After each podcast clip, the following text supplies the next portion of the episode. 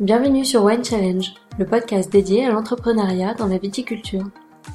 Chaque semaine, je vous emmène à la rencontre de viticultrices et viticulteurs engagés qui mettent leur passion au service de vins d'exception.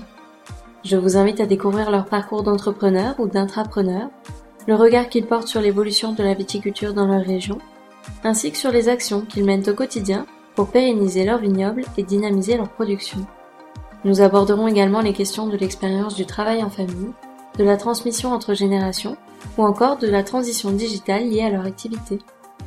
Je vous souhaite à toutes et à tous une très belle écoute. Cette semaine, direction le massif de Saint-Thierry, où je vous propose de découvrir le portrait de Damien Goulard, quatrième génération de vigneron, sur le domaine familial établi sur la commune de Prouilly. Dans cet épisode, Damien nous raconte son parcours, et il partage avec nous les voyages vitivinicoles qu'il a pu faire.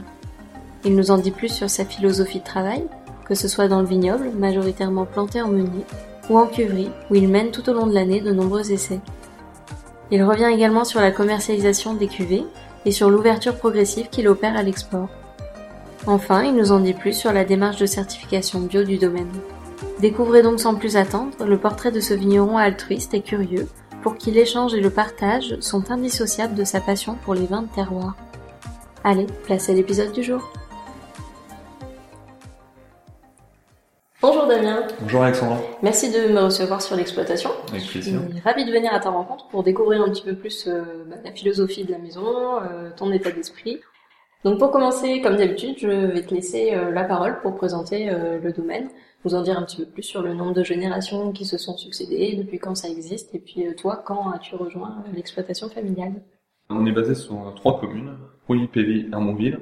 Donc trois communes du massif de Saint-Thierry, donc le, le nord-ouest de la Champagne, euh, un secteur très très sableux. Et donc euh, étant au nord avec du sable, on a majoritairement du meunier, à 50%. Après on a 35% de pinot noir et 15% de chardonnay. L'exploitation date de mon arrière-grand-père, qui était plutôt euh, agriculteur, donc il y avait un peu de un peu de, de champs, un peu de bêtes. Et donc tout le raisin était vendu au kilo. Ensuite, euh, mon grand-père a repris l'exploitation et a développé un peu plus le raisin, mais il l'a vendu au kilo. Puis après, il a développé une coopérative de Trini. Donc il a fait un peu de bouteilles, euh, mais c'était surtout de la vente à la famille, aux amis. Et mon père, quand il est revenu sur l'exploitation, en 78, il a euh, arrêté tout ce qui était agriculture, élevage, et il s'est concentré sur le champagne. Donc on est resté en coopérative jusqu'en 95, et en 95, on a installé un pressoir coca traditionnel, plus une cuverie. Voilà, et moi je suis revenu en 2008 sur le domaine. Tu as des frères et sœurs? Déjà, alors j'ai deux grands frères, euh, j'en ai un qui est onologue, qui est onologue conseil, et, euh, et un deuxième qui suit la maison, qui vient au vendange, qui participe quand même, mais ils ne sont pas installés avec moi. Et la philosophie du domaine, elle a toujours été la même, ou est-ce que depuis que tu es arrivé, euh, tu as ramené d'autres idées? L'esprit est le même, hein, c'est- faire du bon, hein, faire quelque chose de bien. Et, et sauf que depuis que je suis revenu, on a un peu plus axé sur euh, le terroir, sur le, le retour du travail du sol, le retour euh, des fondamentaux. Voilà, quoi. Quand mon père mes parents ont quitté la coopérative, ont fait leur propre champagne, ils sont restés un peu dans la même idée de, gamme, c'est-à-dire quatre bouteilles, euh, brut, euh, prestige, rosé, puis un millésime.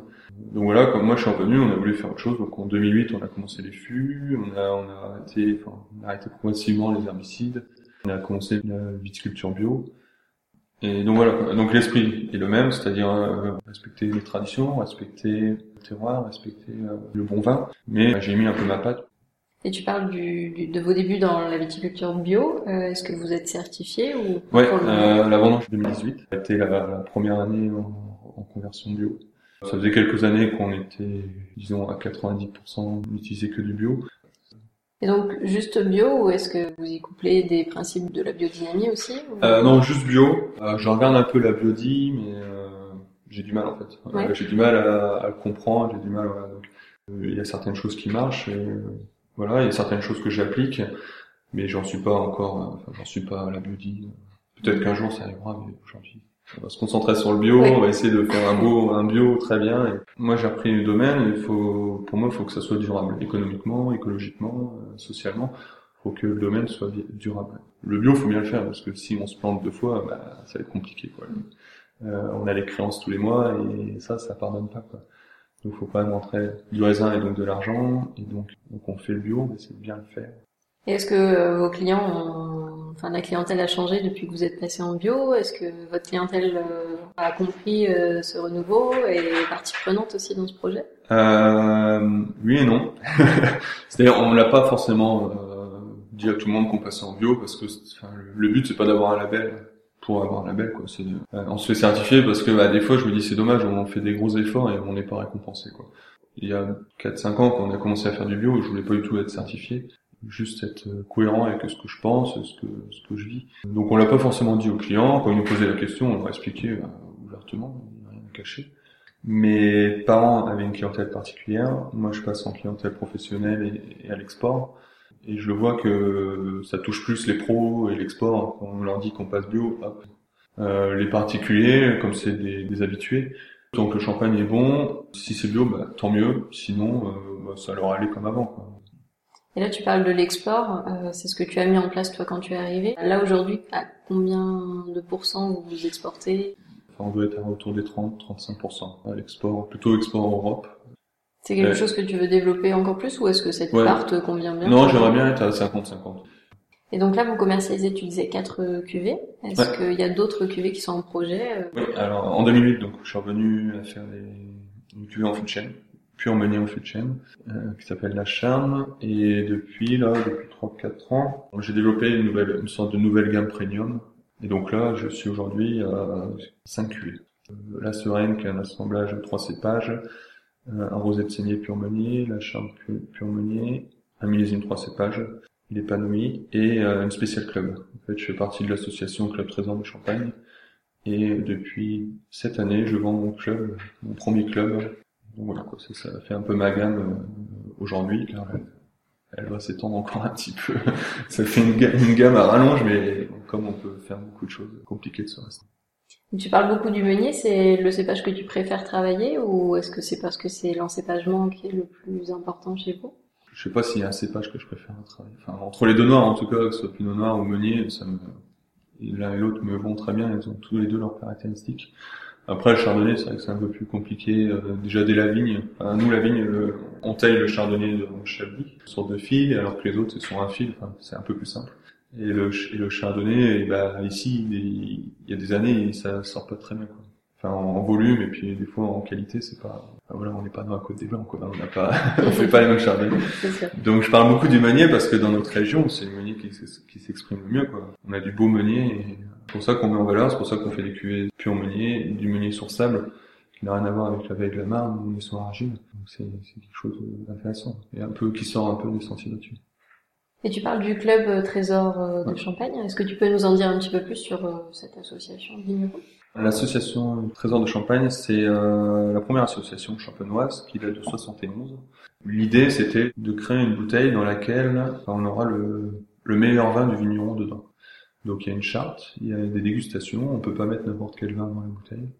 On passe en dégustation une fois avant la mise en bouteille. On a l'agrément ou pas, de préférence on l'a. et juste avant la commercialisation, on est redégusté une deuxième fois. Et donc là, pareil, si, si c'est pas accepté, ben le, on peut pas vendre le, vin. Donc c'est quand même quelque chose qui se veut assez qualitative et, euh, et assez valorisante quoi. Et donc pour l'export, ça aide quand même pas mal parce que c'est une belle image. En France, c'est pas très connu, mais à l'export, c'est dans certains pays, c'est quand même très connu et c'est une belle référence. Ça vous permet de mettre vos forces en commun pour justement vous développer euh, ouais, voilà. à l'export. Tout à fait. Après, sur bah, sur des marchés, on s'envoie des clients. Enfin, a des clients qui recherchent des fois plusieurs vignerons, et puis comme on est sur toute la Champagne, de Prouilly jusqu'à dans l'Aube, ça se permet de mutualiser un peu donc vous avez la boutique euh, qui est pas trop loin du, du Boulin. Ouais, voilà. tout à fait. Euh, on a une boutique qu'on a créée trois ans, trois ans et demi. Donc il y a une belle vitrine, qui est un beau showroom pour montrer euh, tous les vignerons et tous les vins de tout le monde. Le client, beaucoup d'étrangers viennent. Ils peuvent faire le tour de la Champagne en restant dans la boutique. C'est quand même un super outil. Un endroit où on, déjà qui est assez, euh, je sais pas si tu oui, es déjà allé, ouais, avec le, le plafond, avec les bouteilles et tout. Mm. Donc c'est vraiment quelque chose d'assez particulier où les gens aiment bien venir, où des fois, même ça rentre, ça prend juste des photos et ça ressort, mais c'est pas grave. On est là aussi pour faire parler du champagne, pour faire parler de nous, évidemment.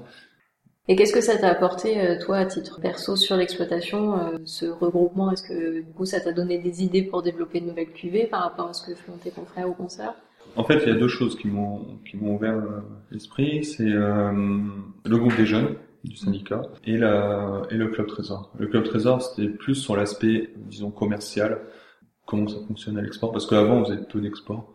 Euh, là, on a vu les marchés, j'ai pu voir, enfin, rencontrer plein de monde, plein d'étrangers, plein d'importateurs. Donc ça fait une, petite ouverture d'esprit sur le marché champagne hors, hors France. C'est très très intéressant. Et après, j'ai pour tout ce qui est euh, plutôt euh, viticulture et vinification, j'ai rencontré beaucoup de jeunes euh, vignerons au, au, groupe des jeunes.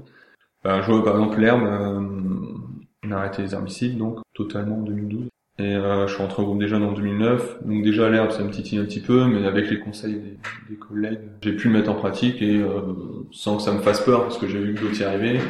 Donc ça c'était un bel échange. Donc euh, ouais, toujours l'idée du partage qui est ouais. l'idée générale du vin. En fait, il y a, il y a, l'école, qui est une chose très très bien. alors, euh, enfin, pour revenir sur mon parcours, j'ai fait mon bac et mon BTS à, à Donc là, on apprend les bases. Disons le, le tout début de, de, du travail. Mais en fait, le travail, il s'apprend sur le tas et il s'apprend avec les échanges. Quoi. Donc le groupe des jeunes, le spécial club, et il s'apprend aussi avec les voyages. Donc j'ai eu l'occasion de voyager. Enfin, j'ai fait une vendange le Bordelais, j'ai fait une vendange euh, en Nouvelle-Zélande, une en Australie. Et euh, ça, c'est une ouverture d'esprit, c'est énorme. On voit, on voit vraiment autre chose, on voit d'autres gens. C'est pas que sur le métier. Bah voilà, quand on rencontre des gens, on voit d'autres façons de faire, on se remet un peu en question. On revient sur l'exploitation, on sait plus, on est plus pareil. Et outre ces voyages-là, t'as pas vraiment euh, travaillé, on va dire, plus d'un an, par non. exemple, dans d'autres exploitations viticoles. Ouais. T'as toujours travaillé, euh, t'es revenu en fait tout de suite sur l'exploitation ouais. familiale? C'était un choix de ta part ou est-ce que c'est parce que il y avait euh, un besoin euh... aussi sur l'exploitation? Non, c'était un choix de ma part. Il y avait, il y avait de quoi faire aussi dans l'exploitation. Enfin, il y avait de la place pour moi. De temps en temps, je me dis, j'aurais, ça aurait été bien de voir vraiment faire deux ans, trois ans chez quelqu'un d'autre, en Champagne ou ailleurs. Mais bon, tout, ça peut tout faire. non, non, mais par contre, je suis content d'avoir voyagé. Quel est le projet le plus marquant euh, que tu as relevé euh, sans l'aide de tes parents ou sans l'aide de L'arrêt d'herbicide. En fait, c'est vraiment quand je suis revenu, c'est vraiment une volonté de ma part. Et en fait, beaucoup de choses euh, découlent de ça. On est passé au bio parce que bah, une fois qu'on maîtrise le sol, le bio c'est quand même beaucoup plus simple. Et puis même dans la vinification, après dans les vins, tout ça, enfin, tout, tout, le travail du sol euh, est la base. Faut vraiment qu'on s'en mette ça dans la tête. C'est pas simple. Euh, moi, je me trompe aussi. Hein. Et puis, ce qui est dur, c'est que bah, si on se trompe au début d'une saison, bah, toute la saison on court derrière et voilà quoi. Enfin, on n'a pas le droit à l'erreur parce que sinon on pousse d'un les choses. Mais euh, ouais, je pense que c'est ça et euh, c'est quelque chose où j'ai été soutenu par mes parents, mais jusqu'à une, une, certaine limite quoi. Au bout d'un moment, euh, euh, ton herbe c'est bien gentil, mais là c'est plus possible. Quoi. Alors euh, on a essayé de faire les choses un peu progressivement et puis on y arrive. Et est-ce que tu as toujours voulu être vigneron ou est-ce que c'est venu un petit peu sur le tard? Pour expliquer, j'ai euh, donc on est trois frères. Mmh. Euh, mes parents ont, ont, vraiment voulu développer la bouteille, donc ils étaient ouverts 365 jours par an, 24 ans 124 presque. Et donc on était euh, appelés à contribuer à l'effort ouais, ouais. familial et entrepreneurial. Donc on, on, souvent les dimanches on bossait, enfin on bossait, c'est pas de l'exploitation, je vais pas non plus dire. Mais euh, on mangeait jamais à midi le dimanche, on mangeait à 14h parce qu'il y avait toujours des clients dans la cour, on mangeait... Enfin, fallait, fallait filer un coup de main, fallait tout ça. Donc euh, ça nous a pas forcément envie de donner, envie d'aller dans ce métier-là, euh, parce qu'on voyait que un peu les mauvais côtés. Et donc en fait, j'ai commencé un, un cycle plus conventionnel, on va dire. J'ai fait, j'étais à Reims dans le lycée euh, jusqu'en première. Et en fait, je me voyais pas dedans, je ne savais pas, je savais pas quoi faire, et euh, j'ai eu l'occasion d'aller à Vis euh, dans des portes ouvertes. Je me suis, bah, on essaye. Et puis je me suis vraiment éclaté là-bas. Quoi. J'aurais pas eu tout ce choix. Mes parents nous ont toujours dit, vous faites ce que vous voulez, pas de souci. Et euh, donc j'y suis allé de mon propre chef. Il y avait, il y avait aussi un moment où l'exploitation, bah voilà, on était, mes parents étaient arrivés à un certain stade où soit on continuait d'investir, soit bah, eux ils, ils, laissaient rouler comme ça jusqu'à la fin de leur carrière quoi. Et donc le fait que je dise bah, je revienne travailler, bah, ça a repoussé d'autres choses, d'autres investissements. Et tu parles de tes parents, euh, est-ce que c'est simple au quotidien de travailler en famille Oh non. non, ce qui est, enfin, ce qui est compliqué, c'est que bah, on n'a plus on a plus de parents quoi. Euh, j'ai un copain, il avait, il dit, c'est mon papa patron quoi c'est chouette, hein, je dis pas le contraire, mais on, on, parle que boulot, on parle, on vit que boulot, et puis on se voit tout le temps, donc au bout d'un moment, euh, bah, si on fait un pas de famille, on a quand même beaucoup moins de choses à se dire parce qu'on s'est vu tous les jours. Donc c'est c'est simple de travailler avec mes parents. Moi, mes parents, ils sont assez ouverts et ils acceptent beaucoup de choses de ma part. Après, par contre, le côté famille avec parents, bah, on perd un petit peu quoi. Et est-ce que tu as trouvé ta place facilement quand tu es arrivé sur l'exploitation, vraiment pour y travailler? Euh, Avec mes parents, ça va, et, avec mes salariés, c'était un peu plus compliqué, parce que mes salariés, ça fait, ils ont 30 ou 30 ans de maison, 20 ans de maison, donc je les connais, enfin ils étaient là avant que, je sois. Et quand je suis arrivé je me suis bah, je leur ai dit, bah, on va changer les choses, bah, c'était un peu plus compliqué, quoi. Au bout d'un moment, euh, c'est pareil, il y avait une limite qu'il fallait pas dépasser, quoi. Mais, euh, mais je suis content parce qu'aujourd'hui, euh, c'est plus le cas et ils m'accompagnent dans tout ce que je fais. ils ont même compris et donc ils poussent et euh, on fait on fait quelque chose que ça marche. Euh, bah, les gens déjà ils comprennent un peu mieux quoi. Mais bon, après on n'a pas de, on n'a pas de, de formation euh, de management malheureusement. Enfin en tout cas j'en ai pas fait et donc là c'est pas évident quoi. Manager des gens c'est un, vrai boulot. Et encore plus quand c'est des gens qui vous ont presque changé les couches quoi. Ouais, voilà, ça va mieux aujourd'hui, mais c'est vrai qu'il y a une période où c'était un peu plus tendu. Rentrée de la journée, je me faisais bâcher, donc euh, ça fait pas plaisir. Mais bon, après, et donc du coup, en fait, ça m'a aussi posé des questions sur la façon de faire. Ok, on va on va arrêter les herbicides, mais on va pas labourer pour faire du gros labour. On va essayer quand même de garder un confort de travail pour mes salariés. Voilà, donc ce qui fait aussi que ça, des fois, ça a freiné quelques projets parce qu'il fallait trouver la bonne méthode. Voilà, faut réussir à ce que tout le monde l'accepte. Je suis pas arrivé en disant, ben, on va tout casser et puis on repart comme j'ai envie il y avait des bases, il y avait voilà, c'est ce que je disais au début, il y a le respect, le respect de ce qu'ont fait euh, mes parents, mes grands-parents. Euh, j'ai pas envie de tout casser, j'ai envie de changer, mais pas de tout casser. Est-ce que tu aurais des conseils à donner à la nouvelle génération euh, de, aux futurs viticultrices, viticulteurs, vignerons, vigneronnes, euh, qui sont actuellement en école de viticulture, justement pour euh, leur retour sur l'exploitation familiale, comment procéder de la meilleure façon qu'il soit sans que ce soit trop compliqué et pour ceux qui étaient là avant et pour eux qui arrivent? Mais peut-être, euh, mais c'est compliqué parce que faudrait expliquer aux gens ce qu'on a envie de faire, montrer le projet, enfin aux gens, à nos parents, à nos salariés, montrer le projet. Sauf que bah, le projet, des fois, on l'a pas comme ça. Il vient au fur et à mesure. Ouais, c'est compliqué de donner un conseil. En plus, chaque exploitation est différente, donc. Euh. Est-ce que tu conseillerais par exemple de faire ses armes dans un autre domaine avant de revenir? Ouais, non, ouais. peut-être euh, bah, comme je disais tout à l'heure, aller travailler ailleurs, mais vraiment travailler deux ans, trois ans dans une autre exploitation et, euh, et essayer une exploitation, euh, disons, un peu novatrice, quoi, pas une exploitation euh, traditionnelle, on va dire. Mais justement pour voir, bah voilà, je peux faire ça. Est-ce que j'ai envie? Est-ce que je, je, peux le faire? Ça peut être des bonnes, une bonne expérience. Et quelle pourrait être ta devise au quotidien? Il y a la phrase qu'on dit souvent j'emprunte la terre à mes enfants. Et moi, c'est plutôt l'inverse. C'est plutôt, bah voilà, j'ai hérité de cette terre-là, j'ai hérité de ce domaine-là. maintenant, à moi de prouver que je le mérite. J'ai eu la chance de, de naître dans cette famille mais je dois quand même le prouver à mes frères, à mon, voisinage. Ben voilà, j'ai eu cette chance-là, mais regardez, je, je suis pas rentier, quoi. Je, je fais fructifier l'outil. Enfin, en plus, c'est un, outil qui fait travailler. Il y a plusieurs familles. Il y a mes parents, j'ai trois, quatre salariés, moi. Donc, faut que, faut que ça tourne. Quelle pourrait être, voilà, ta définition de l'entrepreneuriat appliquée à ton métier de vigneron aujourd'hui? Ma vision, c'est euh, se poser des questions, mais faire, ne pas rester juste dans, le questionnement. Et un moment, c'est dire bon, voilà, j'ai tel problème ou j'ai telle envie, voilà, qu'est-ce que je fais pour faire ça, quoi.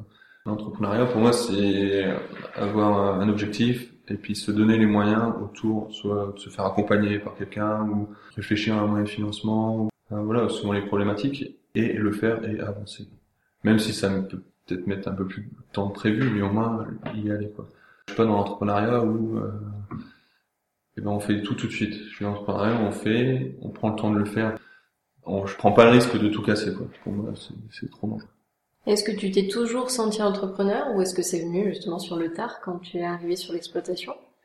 Alors je me sens pas entrepreneur, mais il faut peut-être reconnaître que j'en suis un.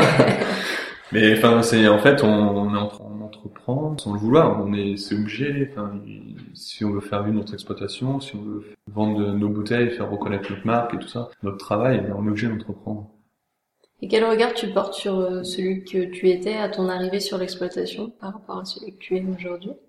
Alors j'étais j'étais un petit bonhomme qui, euh, enfin un petit, je suis pas grand, un jeune bonhomme qui euh, qui ne savait pas trop ce qu'il voulait faire, qui aimait bien aller travailler dans les vignes quand même, mais qui n'avait aucune vision sur euh, l'amélioration de la qualité du vin. Quand je suis revenu sur l'exploitation, voilà, j'ai voulu faire deux trois trucs comme euh, les fûts, arrêter les désherbages.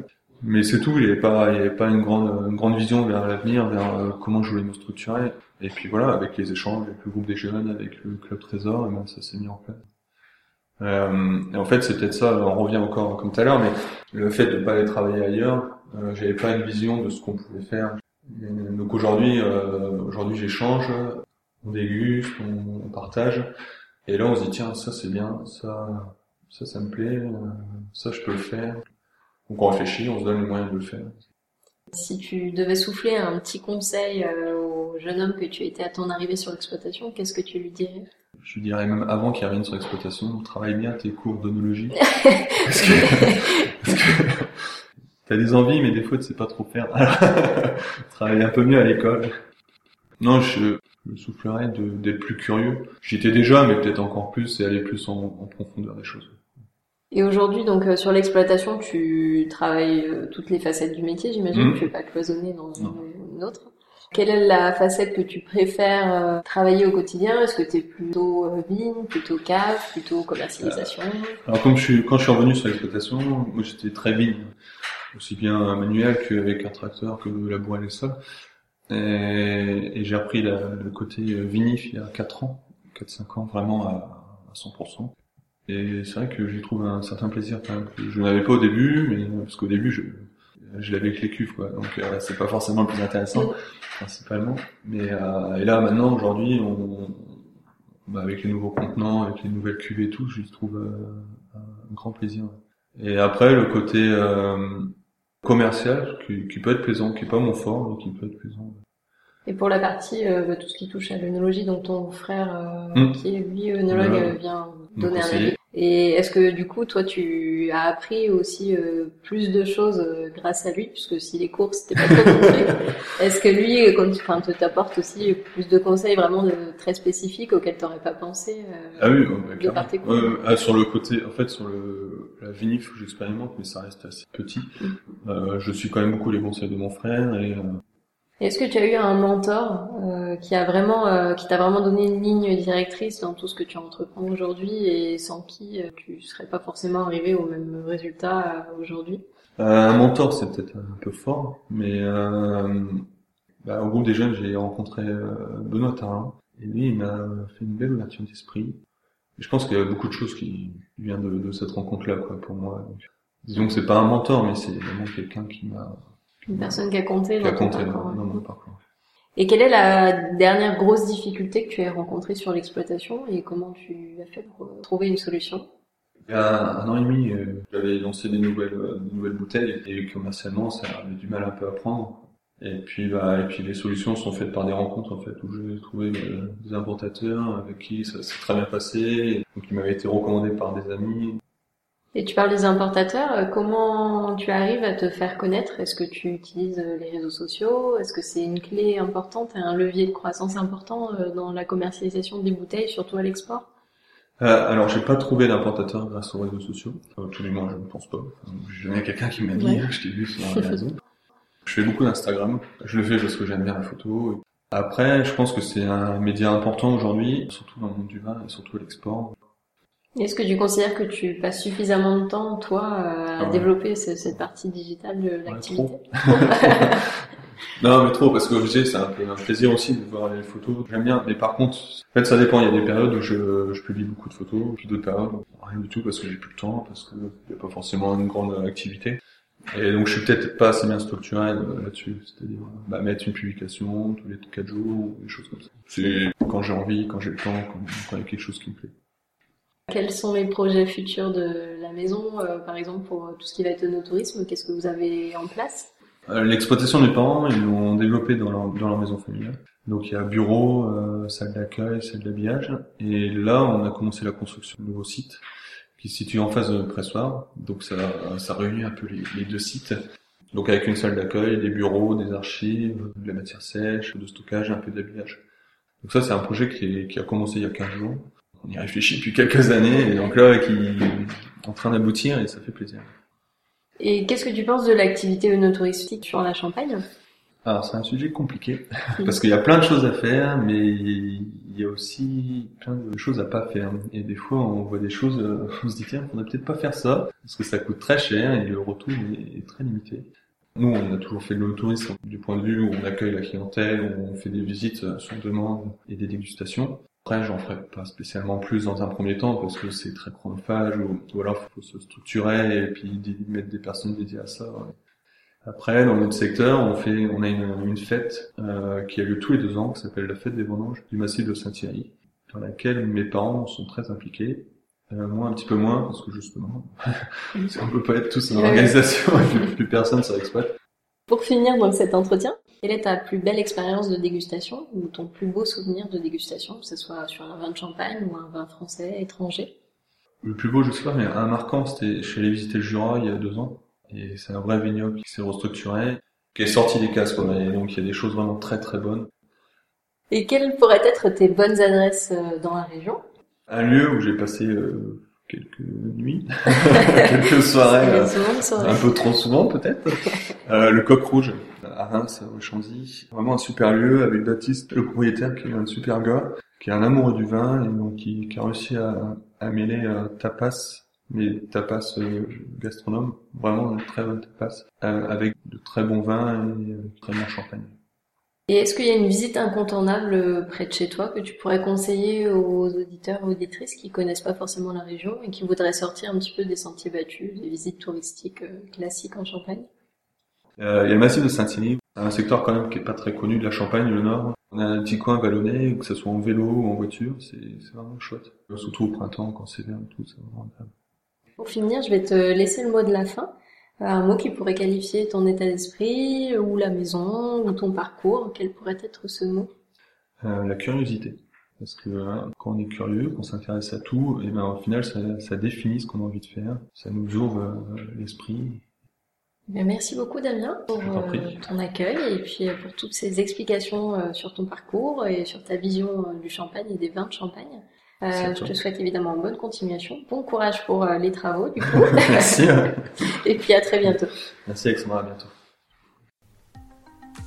Merci à toutes et à tous d'avoir écouté cet épisode. J'espère vraiment qu'il vous a plu et qu'il vous a donné envie d'en savoir plus sur l'invité du jour.